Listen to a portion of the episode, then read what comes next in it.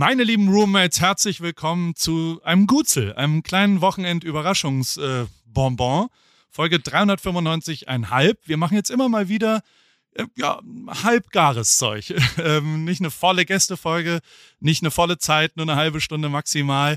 Ähm, aber was sonst so passiert. Und ich habe am äh, Mittwoch jemanden kennengelernt, der Englisch spricht. Und zwar Macklemore. Und deswegen ist er jetzt am Telefon. Hallo Ben. Hey Ben, what's up? Can I can I call you Ben or do I call you Mac or Macklemore or how do you want to? Yeah. Ben is fantastic. Ben is fantastic, and I I agree with everything you just said in German. do you I speak any? Completely agree. Do you speak any German? Uh, uh, Dankeschön. Dankeschön. Can you say herzlich willkommen? Uh, no. it's early. It is early. German is hard too. It's a harsh uh, language, right? You know what? It's a beautiful language. Let me try. Say it one more time, and then I'm going to try. Herzlich willkommen. Visual. Man, I can't sort say of, that, man. Of, There's no way. Sort of. That's totally all right. So we did play golf together on Wednesday. Um, you're back home. What, what, uh, like, uh, if you met a friend, what did you tell him? How was it? What, uh, how was your Wednesday? Oh, my Wednesday was fantastic. Uh, we, we have a trophy, Paul. we have a trophy, man. And it's completely because you claim that you were a 20 handicap and uh, you were really good with the putter and we got a trophy. Second place which feels like first place. I have one question. Like there was a like one of the shots of the day was a 35 40 foot putt over two breaks. You nailed you put it in. Why is it not on social media? Is there did nobody film that you know what um that comes back to my manager who uh, filmed all of my bad shots and decided to not film when I actually made a putt. So, um, you know, a lot of people that I talked to about that putt, and I'm glad that you said 35 or 40 feet because it was probably like 17, but it should just keep getting longer and longer as the years go on. Um, he he decided to not press record, so um, we have no proof. Yeah. But uh, you and I know. You and I know what happened. Our friend Jason, the Bachelor, his guy filmed everything. I mean, I, I, I was very proud of my joke. Whenever I'm not good in making jokes in English, but sometimes I hit it. And my when I sent you the DM, like just saying, Jason's guy filmed it. I, I, I laughed a little bit. I was proud of that. Like, I did too. I did too. that was a little fun. And um, we played with Sergio Garcia. You talked a lot with him. He's like a legit superstar. Did you see he played very, very well in first round? You know what, Paul? I did see that. And I'm not, I don't think that you and I should take full credit for him shooting seven under, but I think that we probably should get most of that credit. I think that, uh, you know, you and Sergio had a great rapport. You loosened him up. You made him laugh. You took a lot of pictures of him which at times was awkward. but um, you know, I think that you loosened him up, as did I, and he went out yesterday and just balled out of control. Uh, how did you end up over there? Like, like we we just because our listeners don't understand why did we play golf together? There's a PGA Tour stop Thursday to Monday, and we got to play Wednesday as amateurs together with a pro, right? Yes And was it planned? You it was originally planned that you come to Germany, right? To to the Munich uh, uh, tournament. Was I it? believe that is true. Yeah. yeah, we were gonna do that. Yeah, and then this uh, and there was this thing called the coronavirus that ruined everything. But uh, I don't really know how uh, you know the BMW Championship Pro Am came together, but it did, and um, you know, it's funny. I saw you from far away because you were wearing uh, my clothing company, Bogey Boys, and you were wearing the Dalmatian shirt, yes. and we spotted you on the on the putting green from far away. And I met you the night before, but I didn't I didn't really get much time with you. And I saw you from far away, and I was very excited that one person, one person on that golf course was wearing the clothing company, and sure enough, it was the person that I was playing with which was you. I've, I've, support is no mod. You, we say we don't is not a kill. Like I'm, I learned that in music actually, because working with a band, it's kind of a rule. Whoever I shot, whenever I shot covers or whatever, I ordered the album on for the release day, the box even. I think that's what you should do if you work together. So I thought the least I can do is buy one of the very, very, very nice Dalmatina shirts. I really like it. It was a little thick for 110 degrees and humidity of 80%. But was what's a what's a good product feature is if it's drenched in sweat, which it was, you don't see it, which is not the case with light blue trousers. I don't know if if you're familiar with that. You know what? I am. Uh Thank you for bringing that up. I appreciate it. Um, Can you walk our listeners yeah. through the the trouser? Yeah, you know, it, it, as as Paul just explained, um, it was very very hot.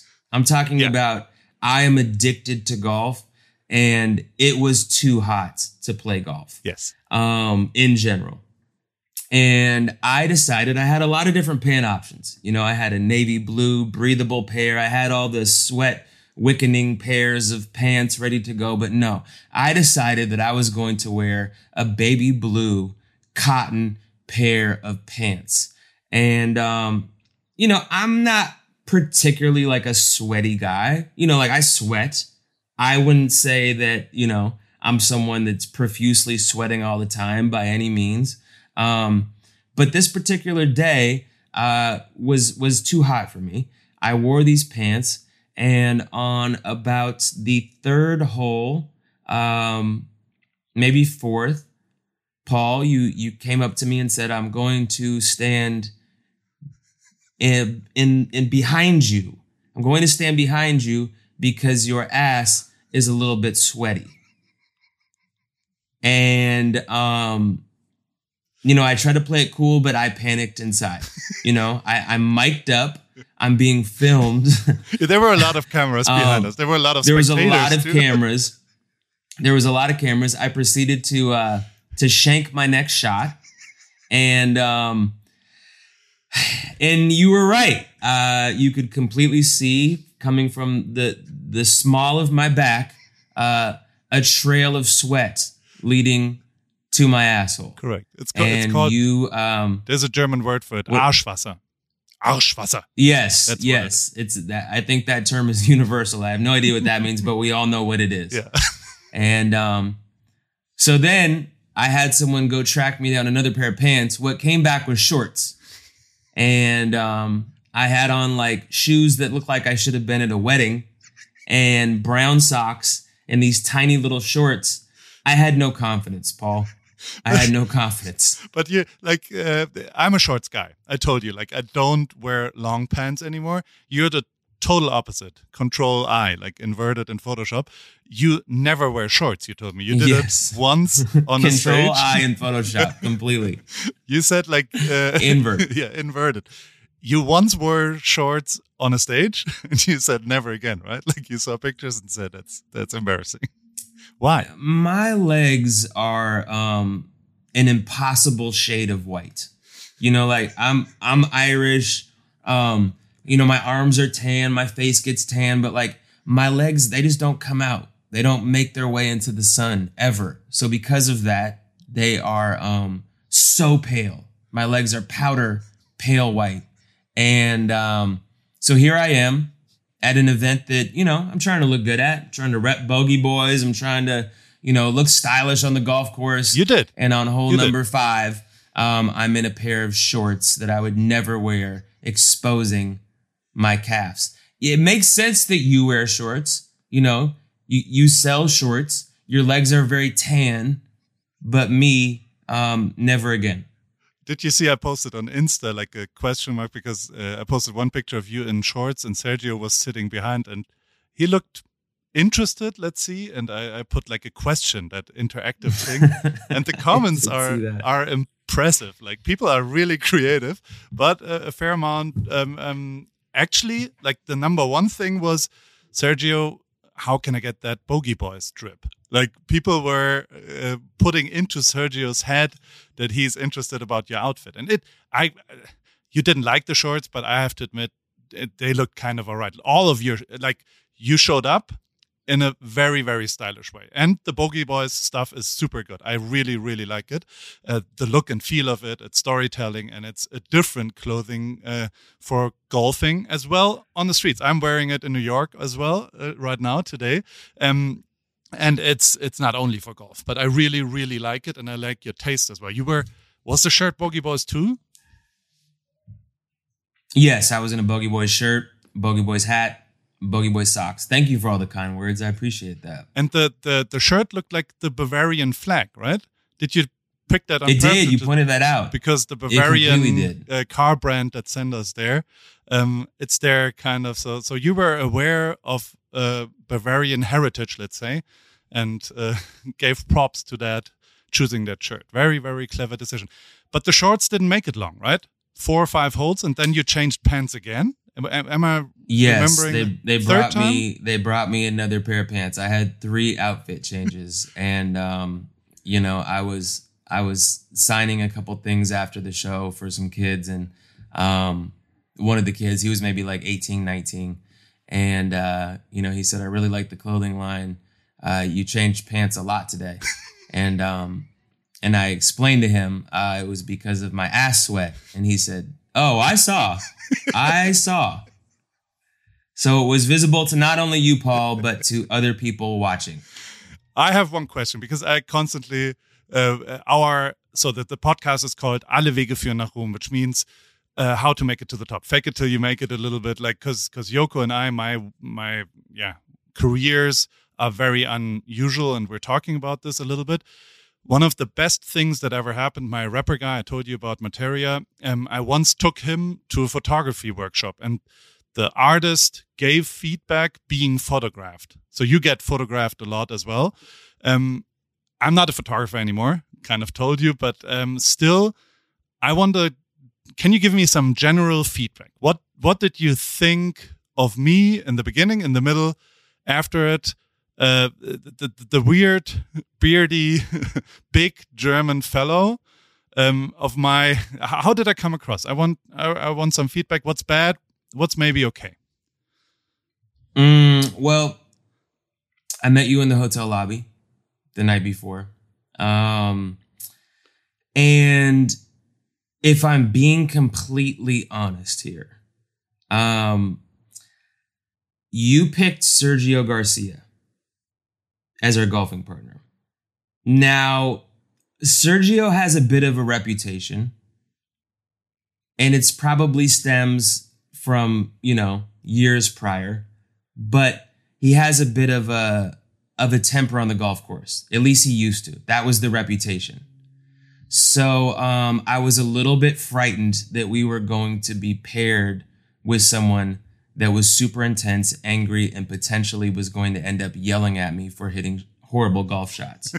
so um, we didn't start out strong, Paul. Yeah, we, I was like, I can't I. believe this dude picked Sergio Garcia. And um, sure enough, I was completely wrong. Uh, for one, from the very beginning, if I'm being honest, you were you were a pleasure. You were a joy you were uh, you had a great spirit. I wish you could say you were an asshole that won me over. It's not the case. Um, you were good vibes from the very beginning. Um, you told me that you were worse at golf than me, which uh, I don't know if is the case, but uh, it made me feel better about myself. And uh, we had a fantastic time. And Sergio Garcia is the homie. I love that guy. Yeah. We he, you know, he helped us read putts all day, had a great sense of humor. We had fun. So, um, all around, I think that our group was really strong. And, um, you got funnier and funnier as you continued to drink beers. I don't know if you got better at golf, but, um, but you definitely drank beer and the humor continued throughout the day. The shirt was sweaty as well. Yeah. Um, I didn't look as much as your at your asshole as you looked at mine, but um, your shirt was sweaty and you were you were a joy. Yeah, it, it was a great. Thank you very much for those kind words. Um, the the and I got to give that back. Like it was, um, you needed like one two holes to warm up, which is probably the, the, the first two songs on stage two, right? Like you Right. need a little bit to to see your audience and what's happening. And honestly, I was terrified on T number one because all the people watching and they introduce us and nobody really like. And then I hit the first shot straight up left in the in the woods, gone ball. You do the same. Your first shot was I horrible you. too. um, I completely uh, followed you. But but playing the the style we played, meaning we only choose one ball off the tee. We had Jason, the bachelor, in our team, which which you made a couple of very very good jokes about women on the way on the golf course whenever they they were a little bit more interested into Jason than into us. I, we can say that, right? I would agree. Yeah, and I would agree. and you constantly asked, beautiful man. yeah, and, and you constantly asked him like, uh, "Are you Bachelor Nation too?" Is is that an expression? Is there a Bachelor Nation?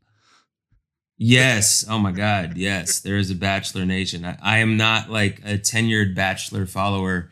Um, I got I got hip to the Bachelor maybe a year or two ago, but there is a Bachelor Nation, and um, you know it's funny because after I, you know, we played the whole round.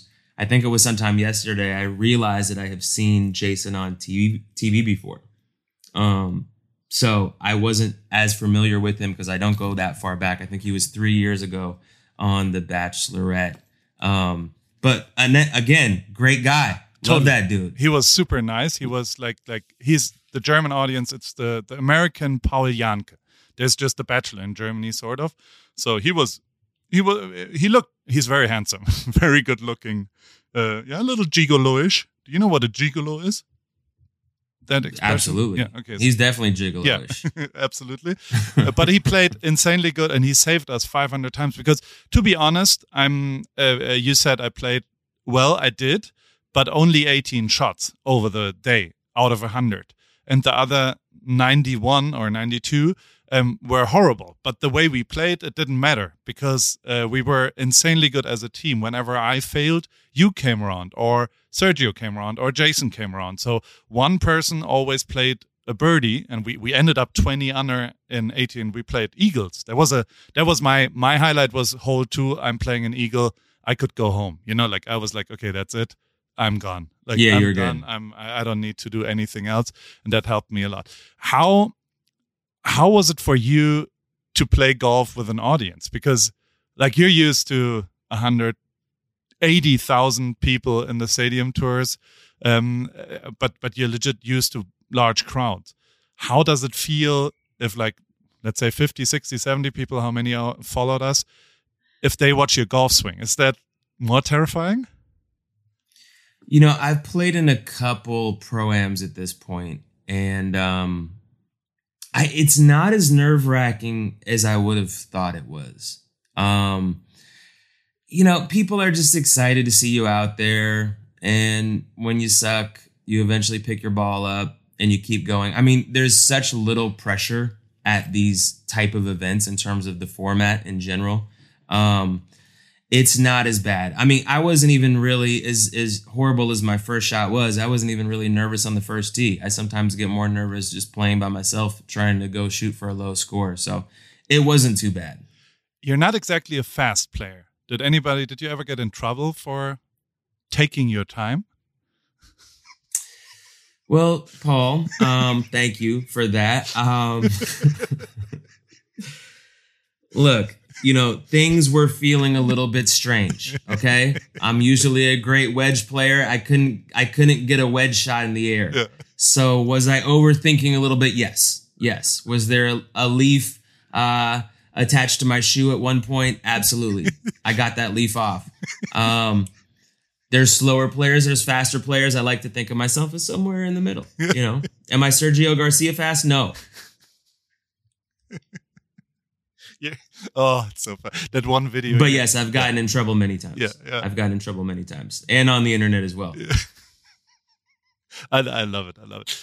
I want to talk about bogey boys. What's like, so once again, you started two years ago with golf, right? Or two and a half, Yeah. which is insane. Two and a half. Yeah. legit it's insane your quality of golf after two years is incredible it's it's insane it's legit kudos to that um why why did you start golfing I randomly got dragged out onto a golf course um, in, in Hawaii and thought that I was going to hate it. And um, I ended up hitting a five iron out of the sand and I pured it, just smacked the five iron. And immediately my addictive personality kicked in and I was like, I want that feeling again. Yeah. And um, that feeling has not stopped. I mean, I, I literally wake up every day and I just want to play golf.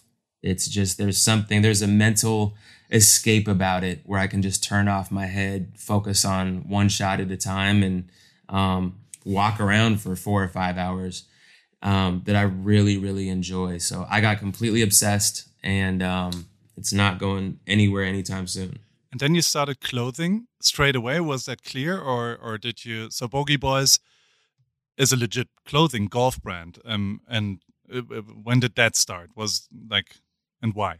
It started relatively shortly after. I mean, I was going into pro shops looking for golf clothes, and I was like, these clothes are so boring. Yeah, you know, I it's agree. the same. Like, you know, you can get you can get your your black shirt, your blue shirt, or your you know your gray. shirt. it just all felt so similar. And I've always loved fashion. I've always um, you know loved design and had a big part in my own merch design forever. And um, flyers and posters and music videos. Like the visual part is something that i i love in terms of what i get to do for a living. And um but i've never been able to really wear my own merch. I don't want to wear a shirt that says macklemore. You know i just yeah. i i'm never going to do that. So um but i but i do love design. So i thought you know what? I met some guys that pitched me on doing a clothing label um you know, maybe six months before. And I was like, you know, maybe I should reach out to those guys and have a conversation. So I did. And, um, you know, shortly after we started Bogey Boys and started the design process, which if you think that I am a slow golfer, uh, you should see me design because I put a lot of time, energy into it. And Bogey Boys, you know, it took almost a year, uh, you know, almost a year and a half to really get off the ground and do our first drop because I wanted everything to be perfect from, you know the designs to the zippers to the way that the pants hit at the shoe um, to the to the polo and the collar all the small details i really care about because i want to make something that i'm excited to wear. So um, it's been an amazing process. The response has been well above my expectations. Everyone seems to be really pumped on it. I'm excited about it. I think we're just getting better on the design tip. And um, it's been really cool, especially like during COVID where I couldn't perform. It was amazing to still have a creative outlet where I could still be creative and feel like I'm chipping away at something, even though we couldn't really be in the studio like normal and we couldn't be on stage. Walk me through the design process. Like, do you sketch? Do you find samples? Do you, yeah, do you do it on Photoshop? What's like, I'm interested in that. Yeah, I, we, yeah, I do. I do all of those. Um, I work with a guy named Nick Guzman down in Los Angeles, and him and I, um, you know, I'm constantly on uh, Pinterest, eBay, Etsy, um, looking for old inspiration pieces, ordering them, getting them, looking at the fabrics, the materials. Um, I am, you know, just kind of scouring the internet. We're also just coming up with patterns, colorways. I'm on Photoshop. I'm on Procreate. Um, he's on Illustrator. We get on, you know, share screen on Zoom and um, and really just kind of go back and forth. And um, he'll come up to Seattle. I'll go down to LA, and we'll put in, you know, twelve to sixteen hour days and just design, and um, and just kind of fine tune from there. Then it then it gets shipped out. Um, samples come back. We give feedback, and we kind of repeat that process until the product is perfect. And how do you get it in Germany? Because our, our listeners are mainly German. So if they want to order Bogey Boys, they have to order in, in the US right now, right? You're shipping out of the US. Yeah, shipping out of out of Los Angeles, and it's bogeyboys.com. Okay, perfect. So I, we kind of got to wrap up. I would talk four more hours with you because uh, because I like you. Um, but you gotta go, I gotta go, and uh, I said in the beginning it's like a half episode, so we gotta get get to 30 minutes, which is now. Um, what's coming next? Is there an album? Is there anything coming up? When are you playing again in Germany? Are you going to be on on tour? Something? Uh, uh, uh, what's next, Ben? I think for for right now, I am I would like to say I'm wrapping up an album. I don't know if that's 100% true. I think we're probably in the 75% finished phase, maybe 80. Um, maybe a little bit more, somewhere around there. Um, I will have a single by the end of the year, album hopefully coming in the springtime. Um, I think that that's the that's what we're shooting for. I believe we can hit it, and then um, I don't know. You know, there's so many question marks with COVID right now yeah. in terms yeah. of touring in general, and in particular touring in Europe. Um, Germany is, um, if not the biggest, definitely one of my biggest fan bases in the entire world. One of my favorite places to perform. I think that it probably is our our biggest fan base. So I'm super excited to get back over to Germany. Um, I imagine if I had to guess, Paul, it would be in the fall. Okay. That would be my guess, unless there's some sort of festival that happens um, uh, next summer. Well, that's that's that's a goal. That's going to be happening. Then you that's can, a goal. Then you can play golf there. But first, you got to uh, you should come down to Newport. Take your family. We have a good guest room. I barbecue for you, and then you can tan your your legs, the lower leg part. You know, like we can work on the tanning process of your legs in Newport Beach, California, to to get to get your your legs a little bit tan. I would love that, man. Okay. They need it. Perfect. Thanks so much for hopping on that. Uh, have a great weekend, my friend. I really enjoyed getting to know you, and and it it uh, yeah. I mean, we know each other for four days or something, but uh, yeah, yeah. It, it feels like like an older friendship, if you ask me. I agree completely, man. You're a fantastic human. Thank you so much for having me. I really appreciate it, brother.